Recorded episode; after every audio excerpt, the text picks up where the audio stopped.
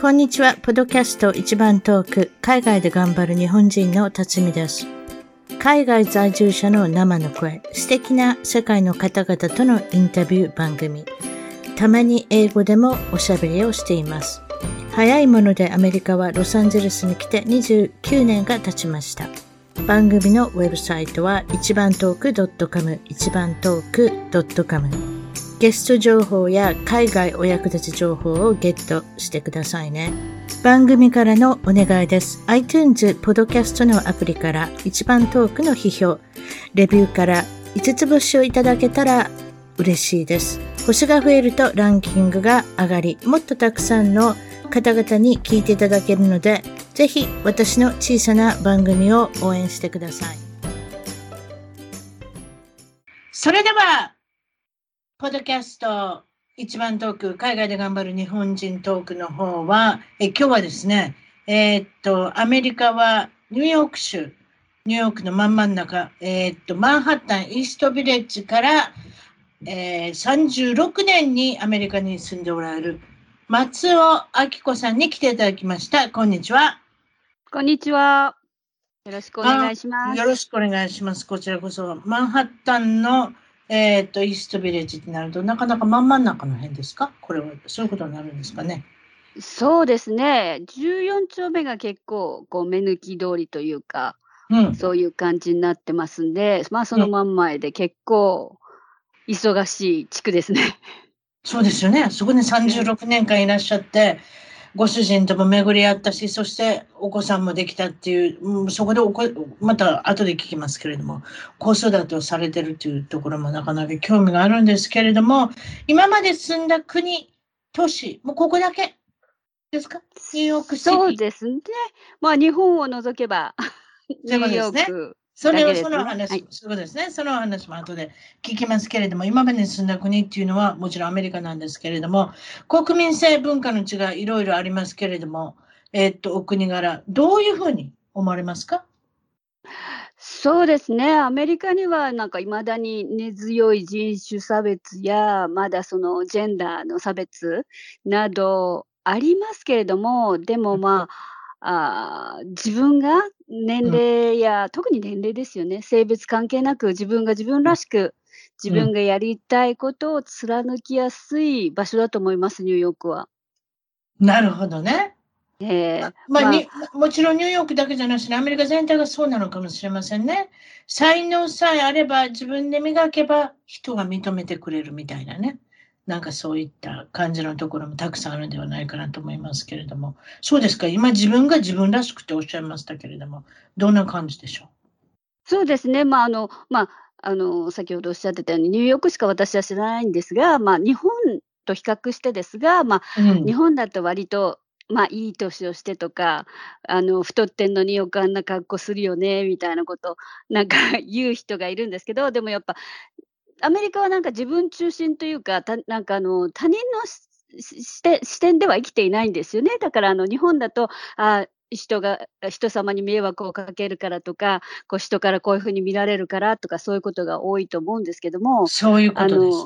えーまあ、日本は日本で時間や約束を守る誠実な素晴らしい文化はあると思うんですが、ニューヨークはもう、ニューヨークというかアメリカはまあ人に何々を迷惑をかけるというよりは自分が中心、自分が何かをしたいからそういう格好をするとか、そういうところが暮らしやすいところだなと思います。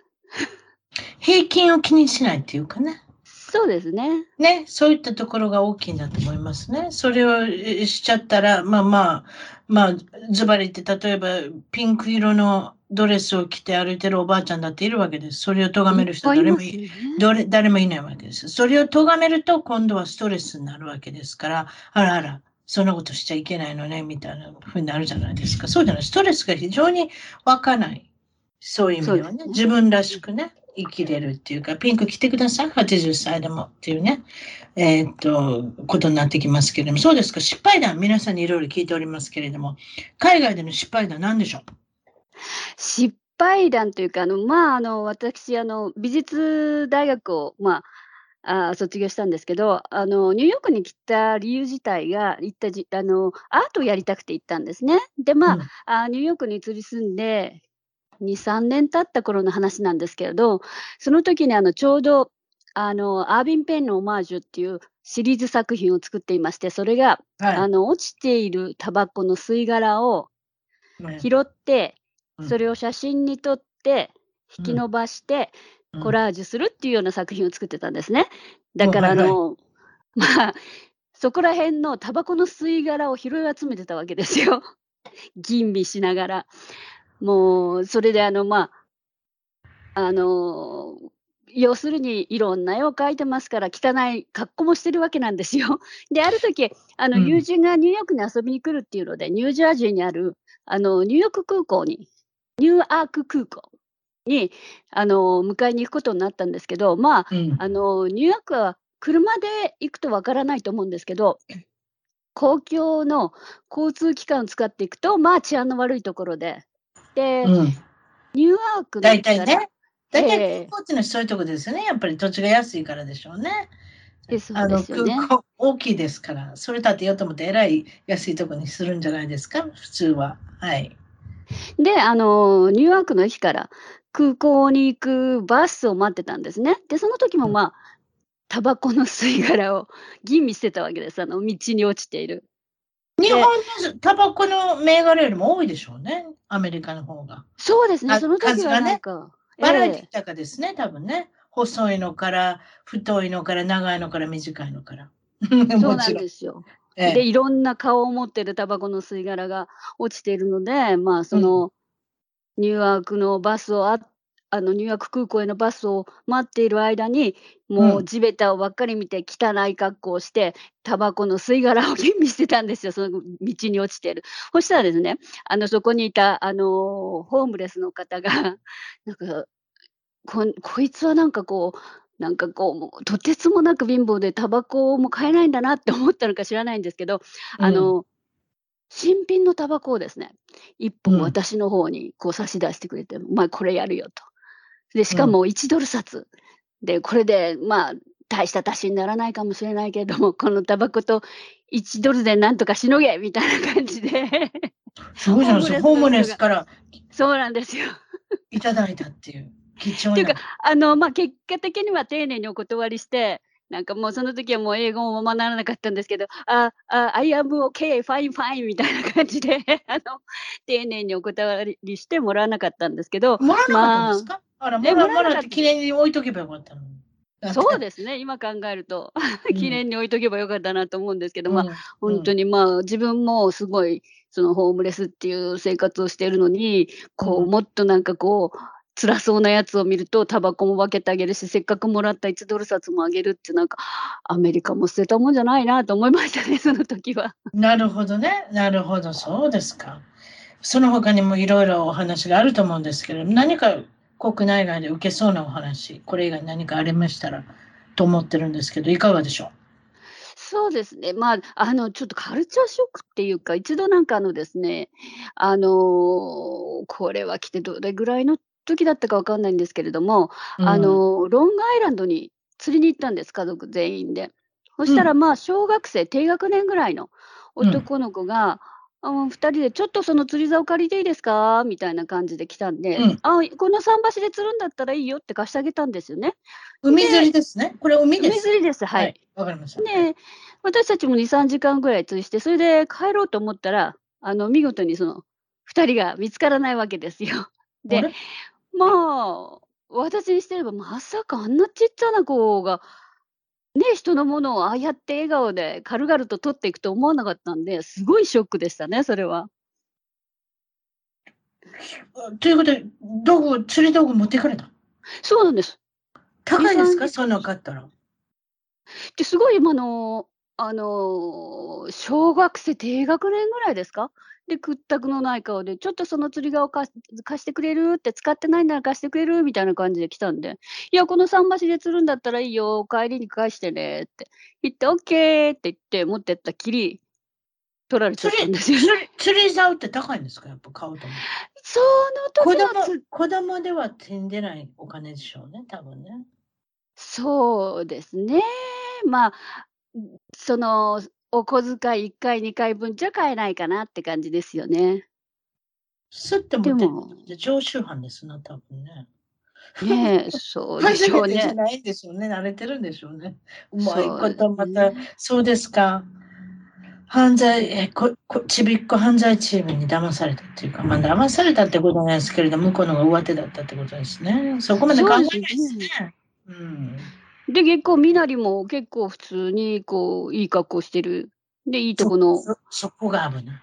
そこが危ない。見かけがいいっていうね。ええで、本当に普通のそこら辺で、あの、遊んでる坊ちゃんみたいな感じだったんで、信用したんですけどね。うん、なんかさらっと持ってかれましたね。うん。見かけ、見かけのいい人ってわからんからね。そうですね。高級デパートメントに、私は高級デパートに行った時にですね、あんまり行かないですよ。人に頼まれたものを買っただけですから行ったんですけれども、まあ、まあ自分のものも見ましたけれども、ニューポートビーチってすごい高級住宅街みたいなのがあるんですけれども、ええ、そこで、えっ、ー、と、デパートですね。多分、ちょっと忘れません。メイシーズだとかフィフィ、サックス、フィフスアベニューかなんか知りませんけど、あの辺にうろうろしてて、何か物買って、次に物を買うときにキャッシャーで買い物袋を下に置いたんですよ。あの、ええ、フロアに置いたんですよ。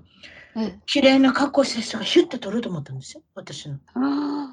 で、私、買い物袋握り返してからよかったけれども、あのまま取られてたら、綺麗な格好してるからみんな疑わないでしょ。そうですよね。大きな服着てるんですよ、ちゃんと。すりは。すりというか、置き引きですよね、いわゆる。でだから、綺麗な格好してるからって言ってね。でも信じてもらえるんでしょうね。別にそれで走らないですよ。さっさっさっさって。確かに早歩きはしてましたけれども。でも、ちゃんと綺麗な格好してたら誰も疑わないのかかもしれないですね。油断しますよね。うん。私がもう、もう、あの、ちゃんと仮面袋を握りしめたからよかったけど、その時に。だからもうあれですよ。恥ずかしかったら逃げるじゃないですか、その時。逃げもしなかったでしょ。あ足早に歩いてただけ。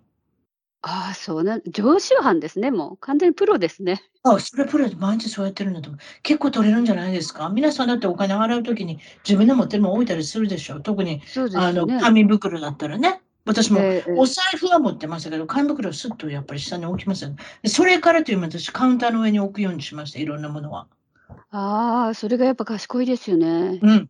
あの、うんじ地べたっていうか、まあ、フロアに置いちゃったら、はい、取ってくださいみたいな感じなのかなと思ったら、ちょっとびっくりしましたけどね。うんということで、まあ、綺麗な格好してる人も、あのね、あの、ちょっとまあ疑い深いっていう時もあるっていうことで、悪いことする人もたくさんいるっていうことですね。えー、っと、その他は、えー、っと、なかなかですか？これは。あえー、っと、まあ、あの、グラフィックっていうか、あの、デザインの関係の仕事をちょっと、まあ、してたことがありまして、その時に、あの、やっぱり、あの、印刷物を、例えばブロッシュとか作るので、印刷物を、こう、印刷屋に頼むわけですよ。うん、で、そうするとですね、あの、日本では、例えば、あの、水曜日に上がるんだったら、もしかしたら木曜になっちゃうかもしれませんって言って、まあ、一応、必ず納納品できる日を言ってくれるんですけれども、こっちは、だから、あの、うん、ああ、水曜日、もうもう火曜日で余裕、火曜日で余裕とか言われて、で、え、な、で、こう、全然火曜日に届かないから、どういうことって電話すると、何の話、あ、あ、ああ、来週中にはやっとくね、みたいな感じで言われて、いや。さらに引き伸ばすんですか？納期もうびっくりしましたね、その納期、納期のこの、やっぱりスタンダードが日本と完全に。いい加減ですよね。だから本当にあの、それからはもう毎日電話して、本当に水曜日にできんのね、本当に水曜日にできんのねって確認しながら。あれ、人によるんでしょうか？どういうことなんでしょうね。だってやっぱり移民の多い国だから、特にやっぱりこのラテン系統の人って結構あれじゃないですか。時間に甘いじゃないですか。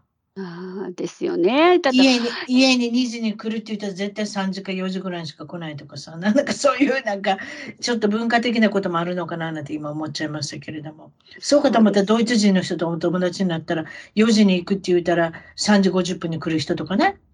あ ですよね。えまあ、だから、まあ、お国柄いろんな人がいて、まあ、それは楽しいんでしょうけども、たまにあの、この日本のスタンダードで進めちゃうと、痛手をこう、置く時がありますよね。確かにあります。それはあります。うん、うん、そういうことですよね。うん、そうですか。え、日本のご出身地まだ聞いておりませんでしたけれども、日本、日本はどこからいらっしゃったんですか？あ、東京です。で、まあ、あの、生まれというか、あの、本籍が新宿で、住んでいたところは、あの、世田谷、そして渋谷で、ずっと、まあ、あの、まあ、23区内にずっと住んでいたんですが、うん、えー、大学の時に、えー、うん、横浜の片田舎にこの親が、えー、家を買って、うん、えー、引っ越したっていう感じですね。うん、どうですか。ご兄弟は？兄弟は姉が一人、えー、おります。で、あの現現在、養護学校の先生をしております。かなり優秀な姉でございます。私とは違って。いや、私とは違って、そんなこと言わないでください。じゃあ、女の子2人だったっていうことで、そうですね。いくえー、といくつ離れてるんですか？ずっと2学年、2学年違いです、ね、あそうじゃまだ、そんなに年が違わないし、仲が良かったと思いますけれども。ええー、そうです、ね。仲良かったですか？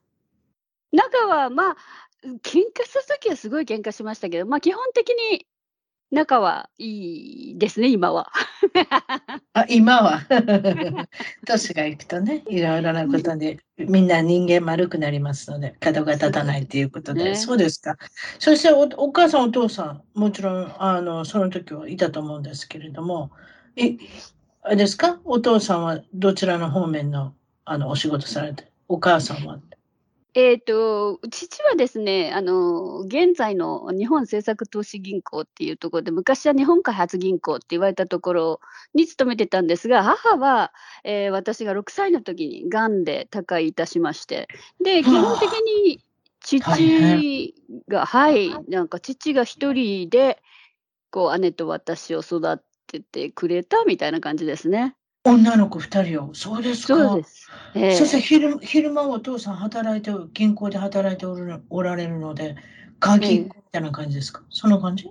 そうですね。鍵っ子でしたね。うん。でもまあ、年があんまり離れてなくておかお、あれですね、お姉さんとあの妹さんで、この2人で。あれですね、あの仲良く暮らせてよかったですね、そういう分には。そうですね、割と姉はしっかりして、なんかあの私が6歳で、姉が8歳の時に母亡くなったんですけど、割とあの、母母母代わりを担ってくれて、しっかりとなんかいろいろフォローしてくれましたね。そうですか？お姉ちゃんちゃんと叱ったりするんですか？妹のこと、こんなしちゃダメよとか言って。そんなこともないですか？そうですね、割と。あの、頑張って、なんかいつも周りからなんかあの、姉はなんかあなたがお母さん代わりになるのよって言われてたんで、なんか、頑張っていろいろ私のことをフォローしてくれました。プレッシャーはかなりあったと思いますけど。あ、そうですか。そそりゃそうですよね。日本ってそういうとこありますよね。上の人がかなりプレッシャーかかれるっていうね。やっぱり次女の人と比べてそうですか。小さい時はどんなお子さんだったんでしょう、あきこちゃんは。あ、私はですね、もう体を動かすことと絵絵が好きで、で、まあ、成績はだから姉はほとんどオール5で体育だけが3っていう感じだったんですけど、私はまあ真反対ですね。あの、体育と絵が5で、あとはオール参加にっていう感じでしょうか。もう全然、あれでした。真反対でしたね。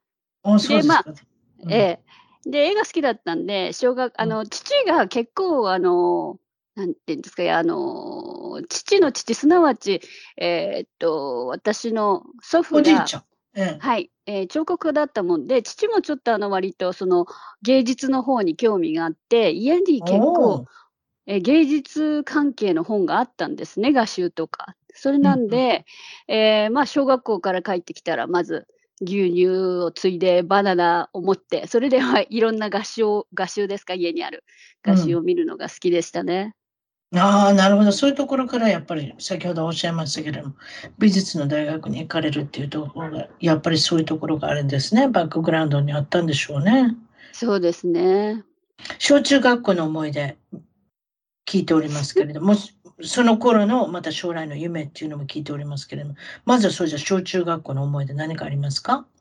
なんかあの、あんまり記憶にないんですが、小学校の卒業文集に、うん。なんだかおしゃれなカフェをやりたいみたいなことは書いてありましたね。なんだか。自分で経営するんですか？ええええええ。なんなんかそういうことを書いてあったのをよく覚えてないんですけど、この間見たらなんかおしゃれなカフェをやりたいみたいなことが書いてありましたね。それとあの、うん、その時あの誰かに世界っていうのは広いんだよって、一生かかっても世界中の土地を歩くことはできないんだよって言われたのがとっても衝撃的で、いや、そんなことないだろうと。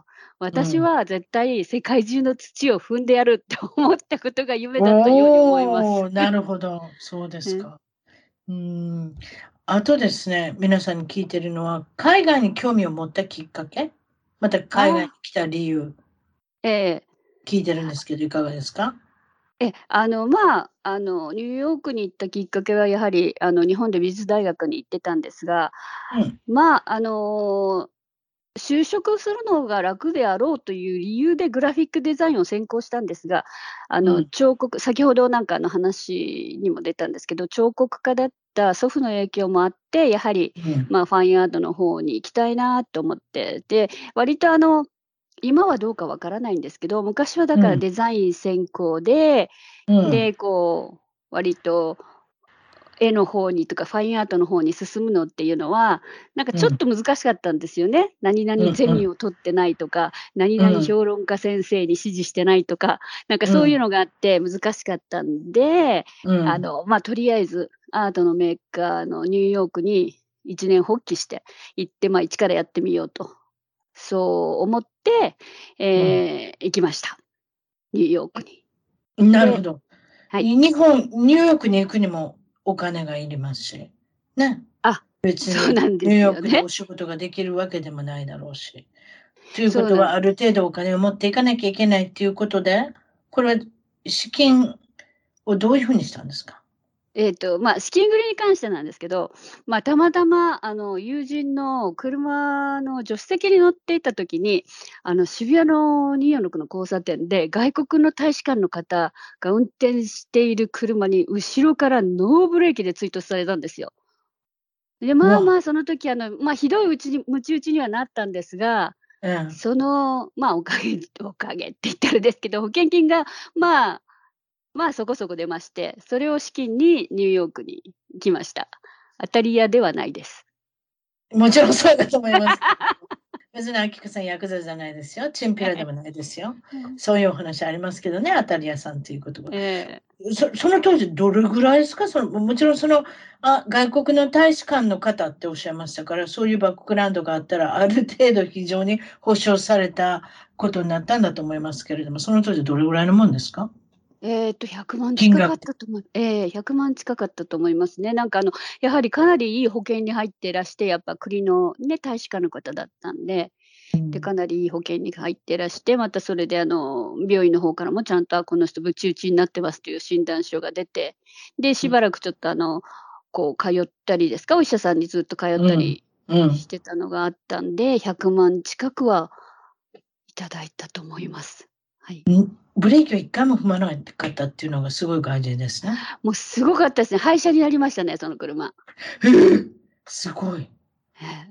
でも本当になんかあの、なんでかあの、ちゃんとシートベルトもしてたし、ダッシュダッシュボードに顔をぶつけることもなく、ああ、そう。やっぱりシートベルトしなきゃいけないですね。そうですね。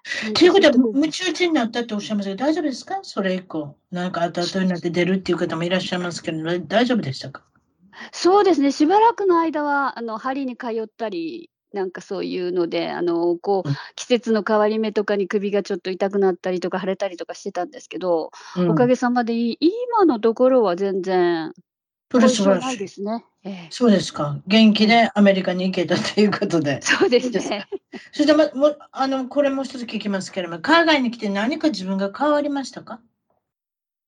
そうですね。海外に出るとやっぱり、なんていうんですかね、あの、日本の良い点や、あ悪い点が見えてくる反面にアメリカの良さもわ悪さも見えてくるっていういろんな、あの価値観ですか、そういうのを養えるのはいいと思うんですけど、例えば、こう、日本のこういうところは良かったなって、ああ、こう、今だに日本だったらこうできるのになとか、で、日本にいるとアメリカだったら、ああ、こう、こんなことをしなくてもいいのにアメリカだったらとか、なんか100%満足できる居住地なんかないなっていうふうに感じちゃうとこありますよね。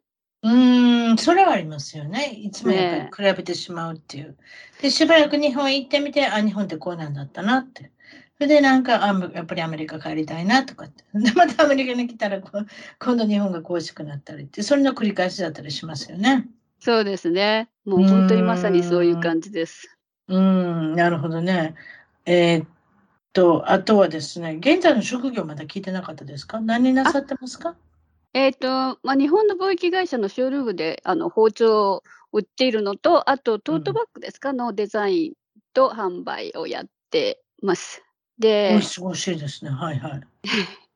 まあ、あのニューヨークに来た当初は、まあ、どうやって生活しようかと考えていて、やっぱりあのアートの方が自分の専門だったので、うん、その知識と、知識とネットワークを生かして、日本の、まあ、芸術家ですか、アーティストの方をアメリカのギャラリーに紹介するっていうあの仕事をしてたんですよね。でもまあ、うんうん、あのそれだけだとビザの問題とかそういうのがいろいろ出てきまして、で、とりあえずまあビザを取らなきゃっていうことで会社を立てて、で、うん、その、グリーンカードを持った人をパートナー2人に入れて、うん、えっと、その会社で、えー、自分の会社から、まあ、あの、H1 ビザビザですか？技能者ビザを自分に出すという荒技ですか？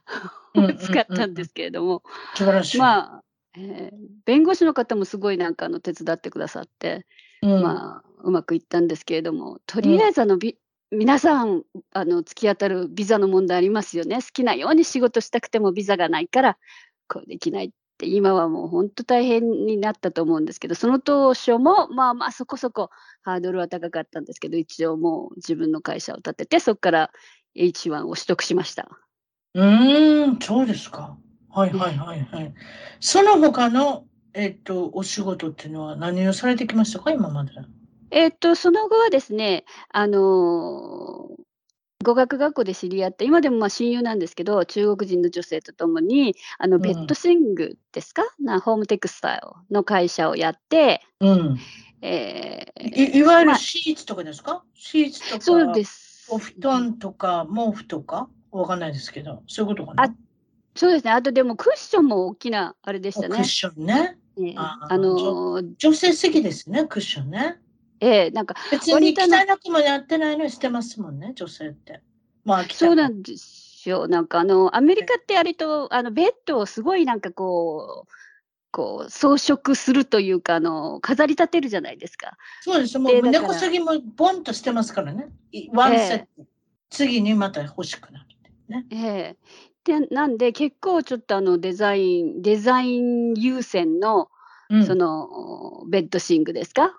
をやってましたね。あのベーシックというよりはちょっとデコラティブっていうか の、あのベッドシング専門の会社を、えーやっておりまして、その当初は、もうあの今ちょっとあの倒産しちゃったんですけど、ベッバーサンビヨンドってありますよね、BBB と呼ばれている。大きな、はいはいはい、大きな会社ですよね。はいはい。まあ、大きなリテールって言いますか、まあ、あれですよ、小売店ですよね。うん、えー、で、えーと、デパートの大手のメイシーズとかにあの卸してたんですよ。でもあのその順風満帆に見えていたんですが、その時にちょうど2008年リーマンショックですよね。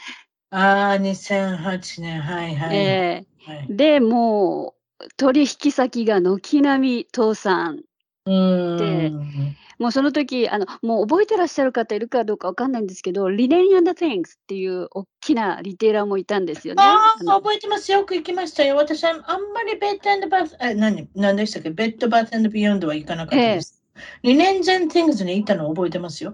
まあ、いわゆるだからベッドの寝具用品がいっぱい売ってて。そうです。で、あそこにも、えー、っとですね、もう、ものすごい大きな注文を納品したばっかりで倒産って言われて、で、これは取り立てなきゃっていう、もう大変な思いをしましたけど。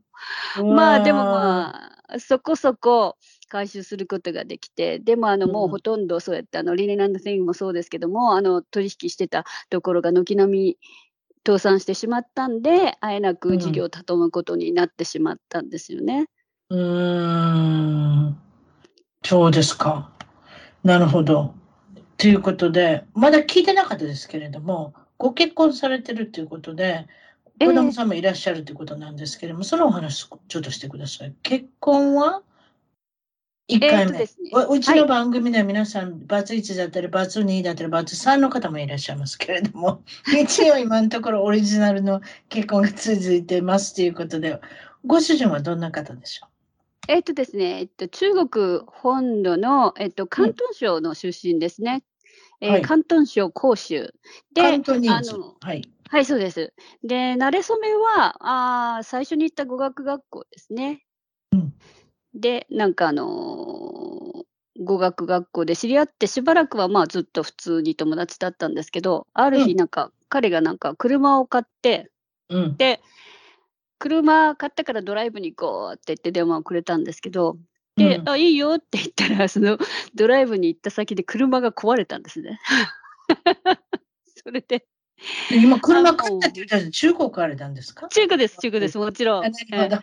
買われるってことは中古ですよね。それもなんか、ギリギリの予算で買われたっていう感じの。そんな感じですね。もうそう、ギリギリの、あの、大丈夫かなっていう感じの車だったんですけど、案の定、ダメで。不安だったんですか？不安だったんですか？乗った時点で。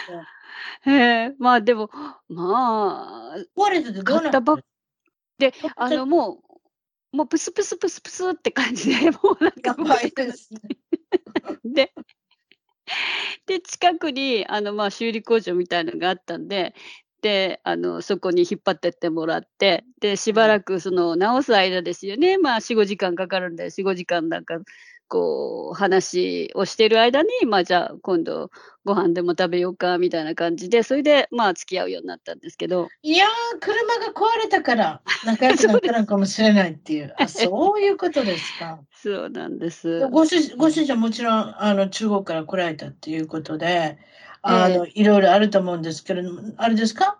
ご主人のお父さんお母さんがアメリカに来られたっていうことあ、そうです。えっと、義理の、ええ、義理の両親もあの、彼がアメリカのシティズンシップを取って、で、あの、中国からあの呼び寄せてって感じですね。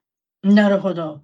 それで、その、あの、義理のお父さんお母さんとおしゃべりするときは、何語でしゃべるんですか？あ、私も中国全然ダメなんで、あの、もう本当に Google トランスレート様がいないと 会話ができないんです。ということで、英語でもなければ、どどうする？何をす？え日本語を入れてトランスレートプチッと押すんですか？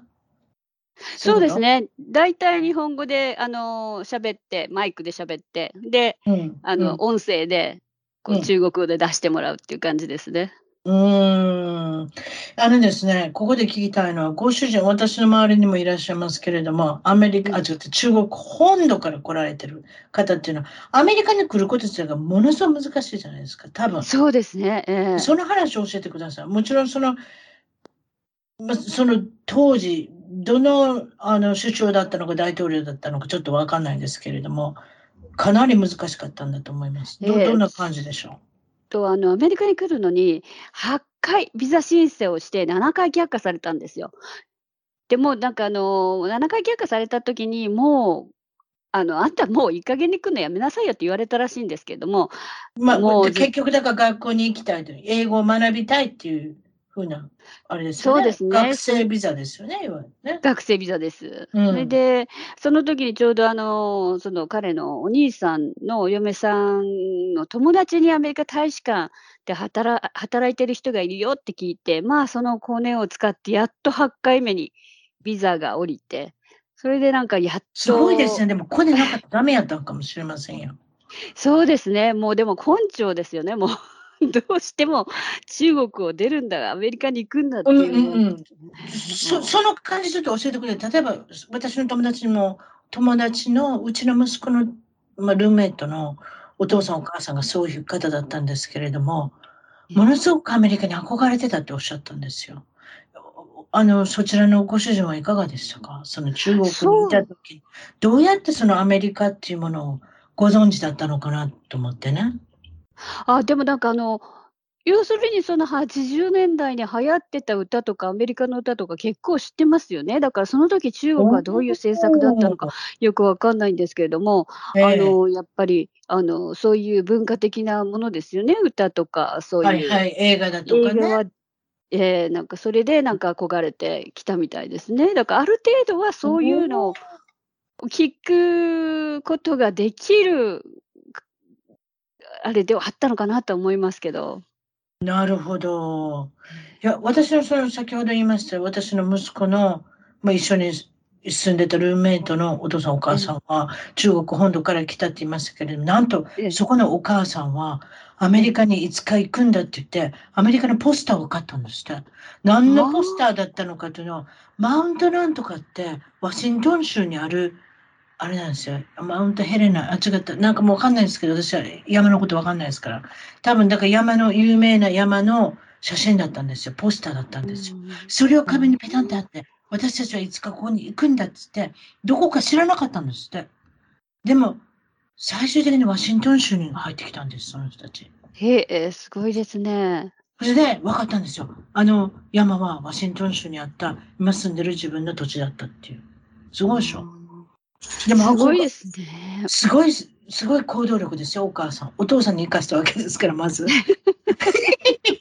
あんた言ってらっしゃお父さんにまず行ってこいって。そう、行ってらっしゃって、それで、その時知りません？よ、そのアメリカに行ける。だから、あの、今、あ行った、あきこさんみたいな7回、8回、蹴られたのどどうか知りませんけれども、だから、あれですよ、違法で入って、そこから弁護士雇って、合法で入れるようになったから、お母さんと子供を呼んだっていう。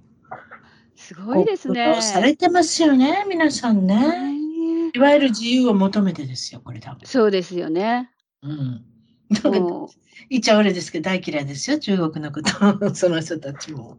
多分、ね、お宅のご主人もそうなんだと思いますけれども、まあ、ね、いろいろあると思いますけれども、そうですよ、中国で面白い話、もう一つあるってことなんですけれども、何でしょう？あ、っていうか、あの、この間、あの、つい、まあ、2、3週間前なんですけども、中国に行ってきたんですね。もうかなりな、あの、ハードスケジュールで、あの、講習をはじめ、えー、浙江省、山西省、えー、江西省ですか？なんかもう結構 5, 5箇所ぐらいですね、あの観光名地回ってきて。で、一番最初にあの、これ、これご主人と行ったんですか？そうです。あの、もう中国語話せないともう何もできないですね、今。なんかあの、全然海外からの旅行客いなかったですよ。あ、そう。そんなもんです。へで、え、でもちょっと聞いて、ご主人帰れるんですか？中国に。え、あの、ビザを取ってるんで、アメリカのパスポートなんですけど、あの、コロナに、ええ、コロナの？何ですか、ね、前に取ったビザがあったんで、それで、うん、まあ入国できるっていう。でも、すごいですね。どこ行ってもパスポート情報全部コンピューターに入力され、顔写真を全部撮られ、すごかったですけど。はい。すごいですね、やっぱね。はい。どこに行ってもです。あの、電車に乗るにも、飛行機に乗るにも、顔写真と、そうはい。もうすごかったです。それでもちろん中国語を喋らなきゃどこにも行けないし、先ほど言ったみたいに観光客もあんまりいなかったってことですか？えー、で、あの、アメリカの、今、あの、例えば、あの、ウェブサイトでも出てるんですけど、トラベルアドバイザリー出てますよね、中国。なんか、あの、あんまり推奨しないっての、中国にはあんまり旅行に行くなっていう感じで、多分。お、知らなかった。あ、そうなんです出てます、出てます。だから多分、それで、えっ、ー、と、旅行者少ないんだと思います。あ、それ大きいですよね。トラベルアドバイザーに全部、皆さん行きますもんね、とりあえず。私も、どこか行くときはそこのサイトに行きますもんね。ええ、ええ。で、レビューサイトだからもう批評書いてるから、皆さんの言ってることす、やっぱり私も信じるし。ええ。ということで、とりあえずあそこの情報を、あれですよね、取り入れますもんね。うん、あ、そう、進めないんですか？どうしてね、えなんかあのなんかあの、あれです、不法に拘束されたとか、そういうケースが相次いでいるので、中国の旅行は今できれば行かないで見送ってくれって書いてあります。確かアメリカのサイトに。ありがたいですね。そういうやっぱり実際の例を出して、経験を、で批評されてるっていうことは、だって間違えて言ってど、どうにかなったら帰ってこれなかったりしたら怖いですもんね、確かに、ね、そうですよね。特に中国語ができる方はいいけど、中国語ができなかったら、これまた大変なことになるかもしれませんし。えー、だから、うちの主人いなかったら、もう絶対この旅行はありえなかったと思います。すごいですね。でももう、あの、今おっしゃったスケジュールも過密にどんどんこなされて、いかがでしたか？初めて行かれたんですか？そうでもない。えっと、仕事でちょっと行ったことはあるんですけども、はい、あの、まあ、はい、あの、プライベートで、その、うん、まあ、観光として行ったのは初めてっていう感じなんですけれども、まあ、あの、最初に行った、もうすごい、すごい金額、あの、古い町は古い町で残ってるんですけれども、うん、あのもう近代化されたホテルはものすごい近代化されてて、あのティッシュがないですよって言うと、ロボットが持ってくるんですよ、部屋まで。ティッシュを。すごいですよ。で、ロボット喋るんですか？喋ります。中国語なんかですね。なんかティッシュ持ってきましたみたいなんで、ここを開けてくださいって言って開けると、ありがとうございましたみたいな感じで、なんか中国語喋って戻ってきますけど。で毛布もう一枚持ってきてくださいって、ロボット君が持ってくるんですかね。持ってくるんですよ。ね、えそういう時代だったんでしょうね。アメリカでもこの間私、カリフォルニアピッツァキッチンです。ちょっとしょうもない話すいません。非常に近所の話ですけれども。で、バーに座ってて、バーでもご飯食べれるんですよね、そこね。で、バーで品物頼んだら、ロボットが持ってきましたよ。ああ、そうなんですか。ロボット持ってきたけれども、一応、バーにいる、あのまあ、バーテンダーの人が、スパゲッティとピッツァを取って、私たちに渡してくれたんですけれども、ロボットが真横にいると面白かったですよ。ready, ready for pickup, ready for pickup, ready for もううるさいうるさい。ready for pickup って言ってるんですよ。で早く取ってくれってことですね。もう。でもだから、あこんなことになってるんだと思う。で、ちゃんとね、足早に帰っていくんですよ、キッチンに。おすごいですよ。私、あれ見たときに、これは次世代のこういうことになってるのかっていう、そしたら人いらんやんかっていうね。ロボットの方が今、買うのは高いですよ、ロボット買うの。あそうですよね。でも故障しなかったら何ぼでも働きますよ。そうですよね。もうなんかおしいらないおしゃべりしない。そう、いらないおしゃべりしないで、スマホも見ないし、シフト関係なしに24時間働かせようと思って働きますよ。そうですよね。油だけすればいい。油ってこともないですけれども、リチャージかなんかじゃないですか、今流行りの。そうですよね。何でもチャージですよ。はい、何でもチャージしたら、それでも絶対働く文句一つ言わないっていうね。うん、給料も上げてくれって言わないっていう。だからもう、長い目で見たらもうロボットでもあれですよ。ビジネス成り立ってくるっていうね、まあ、そういう時代になったっていうことですよね。まあ、中国では、もうすでにそれが始まってるっていう、そういうことですか？そうですね。でも、あの、そこまで近代化されて、すごく整備されてるんですけれども、なんかあの、広東省のこう、ホテルに行った時にですね、広州のホテルに行った時に、なんかエレベーターが閉まんなくなったんですよ。で、6人ぐらいこう乗ってたんですけど、ですいません、エレベーター閉まりませんって言ったら、なんかあなたたちまんべんなく乗ってない？はい、全員右に寄ってって言って、全員。どういうこと？って全員右に寄ったらドアが閉まったんですよ。本当に閉まったんですか？本当に閉まりました。なんかバランスが取れてなくて怖くないですか？傾いていきそうな感じがしません？何か立て付けに問題があるとしか思えないんですけど、なんかこんなに近代化にしてて、これはありかなってちょっとびっくりしましたよ、ね。故障の傾向が分かってるんですね。どうやって直していいかって。右に寄ってくださいって、ちょっとすごい曖昧な感じですけれども、それで対応したっていう、まるで修理を考えないっていう、右に寄る。全員右に寄ると閉まるんですよ、ドアが。わあ、それもそう。食べるもんってやはりあの中華料理のイメージって美味しいイメージありますけど、いかがですか？あ、すごい美味しかったですね。まあでも量が多いんで、もう本当にあのびっくりしましたけど、でもやっぱりあの中国はなんかこう場所ごとにこう、うん、味がこうちょっと違って、それはそれでなんかこう面白かったですね。あのケイリンっていうところに行くと、あのビールで煮た魚、ビールで煮た魚っていうのがこう看板で出てるんですよ。ビールねですよね。えー、ビール、ビール魚って書くんですよ。P、P10E とか言って読むんですけど、ビール魚、ビール魚ってこう、看板が出てて、で、その、競輪ではそれがこう、名物みたいで。で、まあ、オーダーしたんですけど、美味しかったです。とても美味しかったです。あビ、ビールってあれです。それ入れると美味しくなりますよ。私もビール入れたことありますけども、なんかチリかなんか、あの、作った時に、えー、お肉が柔らかくなったりしますもんね。ビールが、ビールを入れると。えー、ちょっと苦味もあって、なかなか、あの、変わった味になったりとかして、いい味になるのかなと思いますけど、そうですか？えー、関東、ありますよね。いろいろ場所によって辛めだったり、甘めだったり。なんかいろいろありますよね。そうですね。で、関東最後に行ったレストランでは、なんか本当に水族館かって思うほど水槽、あの、水槽があってですね、その中にあの、亀とか、あの、オーシャン、オオサンショウウオとか、なんかいろいろ。そそれ食べるように、あれですか？鑑賞用、食べるよう。食べるようです。あの、オーサンショウウオも食べれるの？食べてしまいました、私。食べないんですか？どんな味？なんか生子が動いてるみたいな感じがするんです そうじゃないですか？な生子の化け物みたいに思いません？私はそうですけど。大して美味しいものでもなかったです、それは。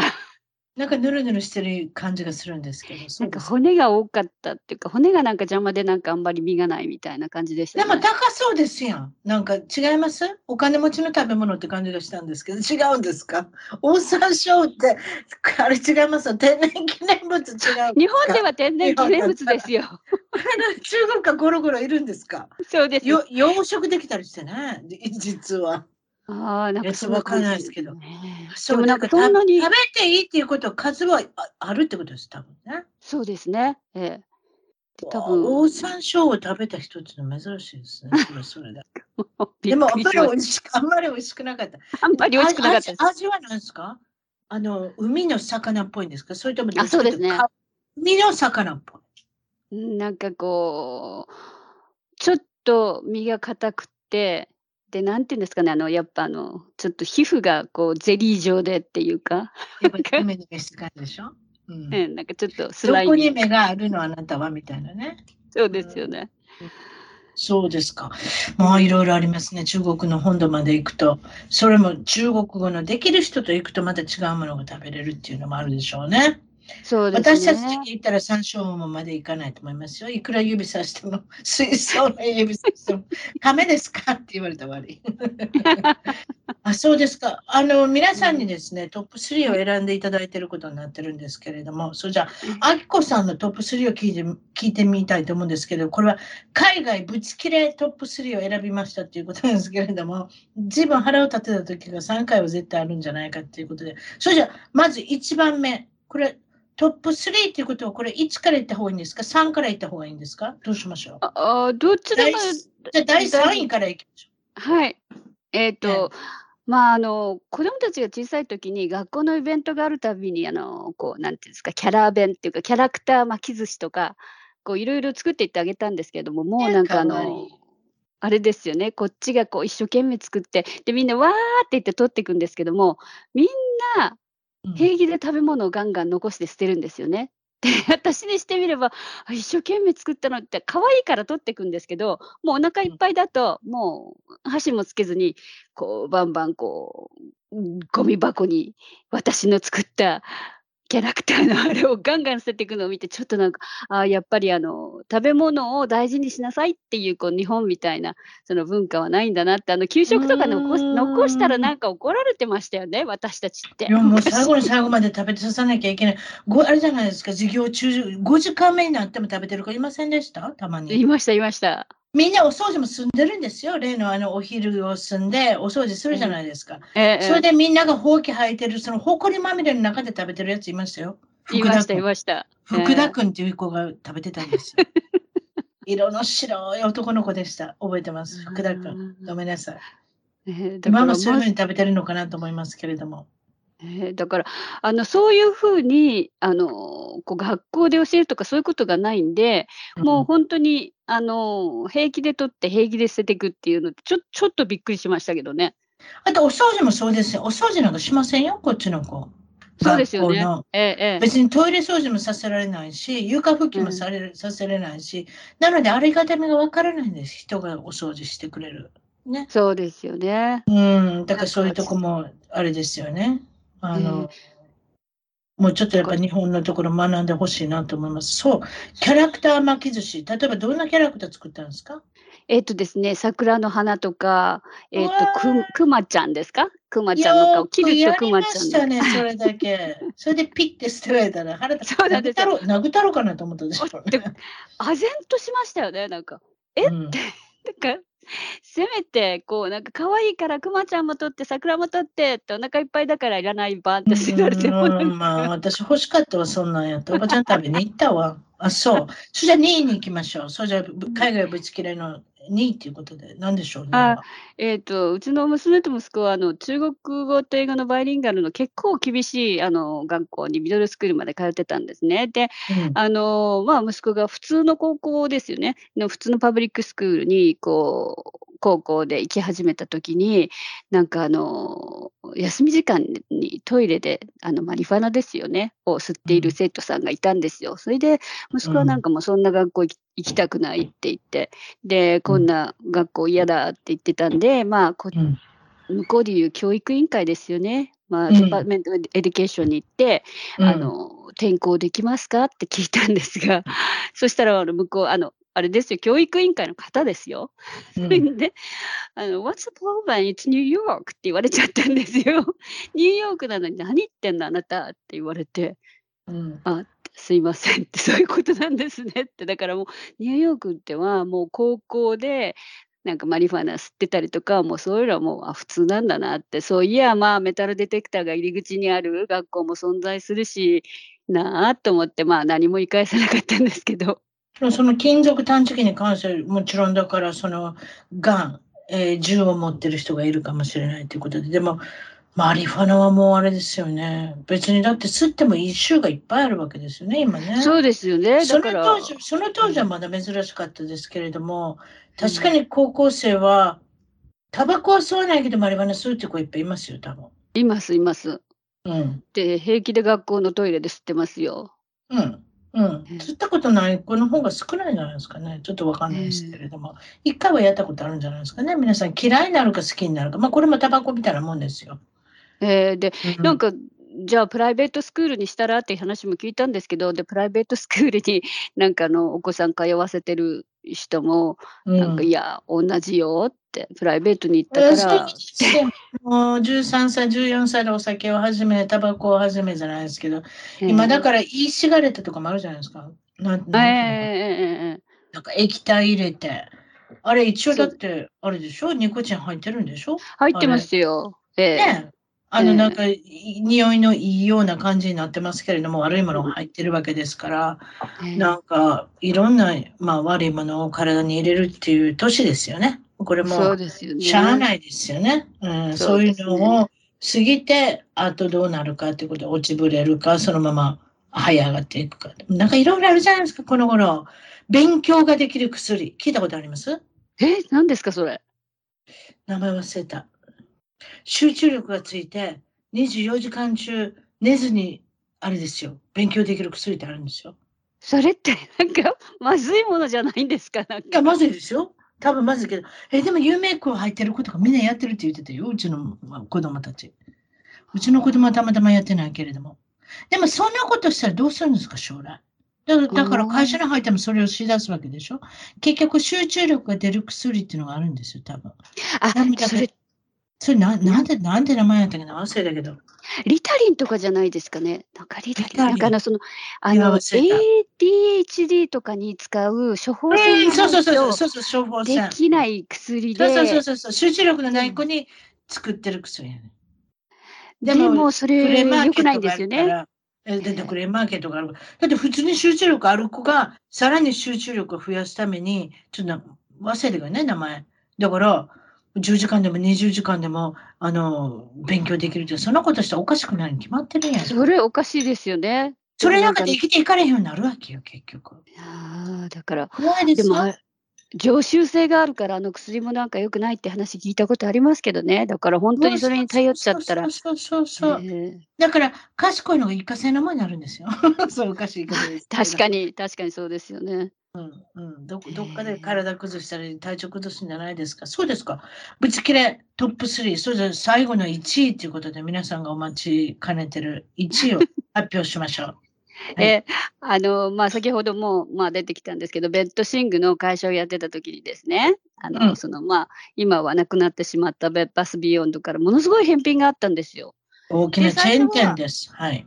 えー、リターンは、もうその返品をいちいち倉庫に戻してもらうのに、あの、お金がかかるんですよ。だから、もう全部廃棄処分にしてくださいっていう処理をしてたんですね。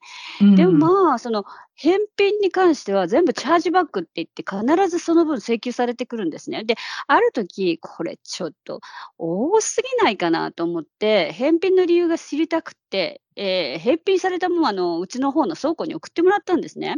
うん、で、その時、だからあの、こう、倉庫に、こう、返品が来たよっていう連絡を受けたんで、見に行ったんですけど、もう、うちの会社はその時、えっ、と、全部、フルエンブロードウェイっていうか、あの、要するに全、全面刺繍の布団カバーですね。まあ、200ドルから300ドルするやつを売ってたんですよ。で、それがリターンで戻ってきてるって言って、こう、見に行ったら、そのパッケージはそのままで、その要するにバーコードとプライスもそのまま貼ってあるんですけど、そのパッケージの中に入ってんのが、もうな10年ぐらい使い古された他社の安物のシーツだったんですよ。で、うわ、こだからもうお金、だからもうその安物のシーツを入れて、で、300ドル、2、300ドルのお金を返してもらって、その消費者は、あのね、あの、リターンした人はもう、うひょうひょですよ。もうそういうのがあっても。悪いことしとるね。ええー、でもそれ普通ですよ。結構何品もそういうのありました。いや、アメリカって返品天国ですやん。そうですよね。返品天国ですけども、うん、もうそれはだから納品。小売店とかその、いわゆるその製造元どうやってお金儲けするのかわからない。ここまで返せたら。そうなんですよ。だから、納品してる会社にすべて負担がいくわけですよ。だからもう生き残るの大変ですよね。そう思う、そう思う、そう思う。本当に。ほんで、また帰ってきたら帰ってきたで、返品のまたマーケットがあるしね。そうですけどね。まあでも、うん、返品、マーケットにも出せない。ででも、日本は極端に返品できないでしょ？極端日本の国っていうのは、極端すぎるでしょ、そこはもう全部お断り。ねえー、だからその感覚でアメリカにいてたら損しますよね。でも、確かに。本返品のやり方さえうまいことやれば、先ほどみたいに儲ける人まで出てくるんですよ。怖い国ですよ。そうですよね、本当に。うん、で中身が10年くらいもう使い古された安物のシーツだったら、その店の人も、こりゃ別物だなとか、こりゃ返品ダメだなとか、こう思いそうなもんなんですけど、なんかあの、もうその時のもうベッドバスビヨンドのもう、このあれはもうノークレッションビアスクっていう感じだったんで、もう、もうやり放題ですよね。そうですよ。いくいそうそう。いくらあの店の店長であっても、マネージャーであっても、そういうとこ見過ごしてるもんね。そうですよね。うん、で、まあ、自分にそのあれで弊害があるわけじゃないですからね。で、店がそんなのクエスチョン聞かなくていいって言ったら自分のあるんじゃないんで、もうそりゃ。うん、もうでも本当に、あの、納品してる会社にしてみればもう、たまったもんじゃないですよね。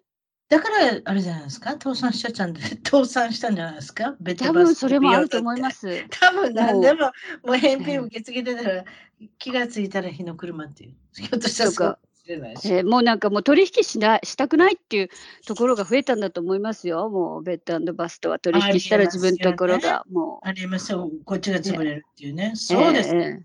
そうじゃですね、最後になったんですけれども、将来の夢、はい、展望、抱負っていうのをぜひお聞かせください。あ、はい、えーっとですね、あの、まあ、基本的に私、絵を描きたくて、あの、ニューヨークに来たもんですから、えー、日本、あ、んと、ニューヨーク、来年になるんですけど、ニューヨークで、えー、個展をする予定にしておりまして、えーはいはい、それが、あの、天理、天理カルチャーインスティテュートというところが、えー、ダウンタウンの方にありまして、もしも、はい、あの、来年、9月になるんですが、皆さん、えー、はい、来年ということで、2024年の9月。そうです。はい。はい、で、ニューヨーク近郊にあのお越しの際は、ぜひお立ち寄りくださいっていうことと、あとトートバッグをやっておりまして、ファントート .com っていうところがありまして、そこであのトートバッグもデザインしたものを売っておりますんで、皆さん、よろしかったら、ぜひ、あの、お買い求めください。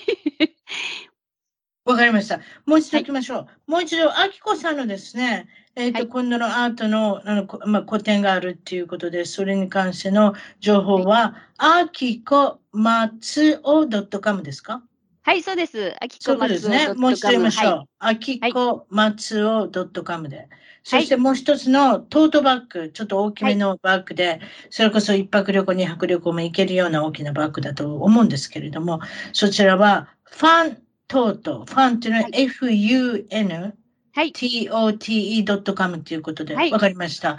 そうですか、今日はどうもありがとうございました。いえ、こちらこそどうもありがとうございました。楽しかったです。楽しかったです。はい、失礼します。はい、失礼いたします。どうも。はい、どうも。